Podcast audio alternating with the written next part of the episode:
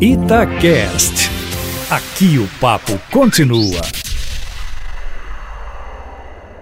Olha, Kátia, essa ida do ex-ministro Gustavo Bebiano para o PSDB de João Dória, com a ida também do deputado Alexandre Frota, ainda que com peso relativo, não deixa de ser um reforço para a campanha do governador paulista na sua caminhada para a presidência da República. Não é nada, não é nada, os dois foram pesos pesados na campanha de Jair Bolsonaro no ano passado. Frota, porque frequentou inclusive a intimidade da família e ouviu muito.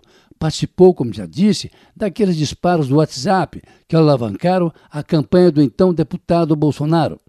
E Bebiano, porque foi quem presidiu o partido do candidato e acabou ministro caindo do cargo por uma disputa com os filhos do presidente, o vereador Carlos e o deputado federal Eduardo, um no Rio de Janeiro e o outro em São Paulo. Os dois, por sinal, destituídos do partido na disputa que Bolsonaro travou com o presidente do PSL, o deputado Luciano Bivar, para ter, olha, o controle do caixa do partido.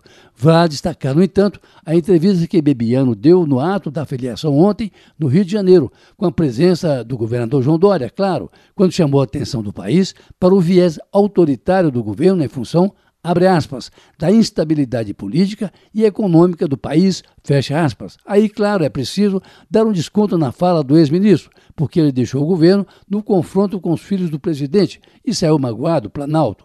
Contudo, Gustavo Bebiano não deixou por menos Cátia e Eustáquio ao acusar o presidente diretamente por querer tocar adiante uma agenda autoritária para o país, levantando até mesmo a possibilidade pouco remota, convenhamos, de um pedido de impeachment de Bolsonaro. E tudo por causa daquelas conversas sobre a volta do AI-5, tanto de Eduardo Bolsonaro como do ministro Paulo Guedes. E por que essa possibilidade e sua pequena chance disso prosperar? Bebiano se refere, por exemplo, da exclusão da Folha de São Paulo de uma concorrência pública, o que de fato não deixa de ser uma retaliação, porque a Folha vem apontando possíveis erros do governo. Como isso já foi para o Tribunal de Contas da União, é até possível que crie lá algum problema para o presidente, já que Bolsonaro pode ter incorrido num possível crime de responsabilidade. Afinal, o dinheiro é público e não pessoal, mas é pouco provável que tenha algum desdobramento no Congresso, porque lá o presidente tem um colchão protetor chamado Rodrigo Maia na Câmara e Davi Alcolumbre no Senado.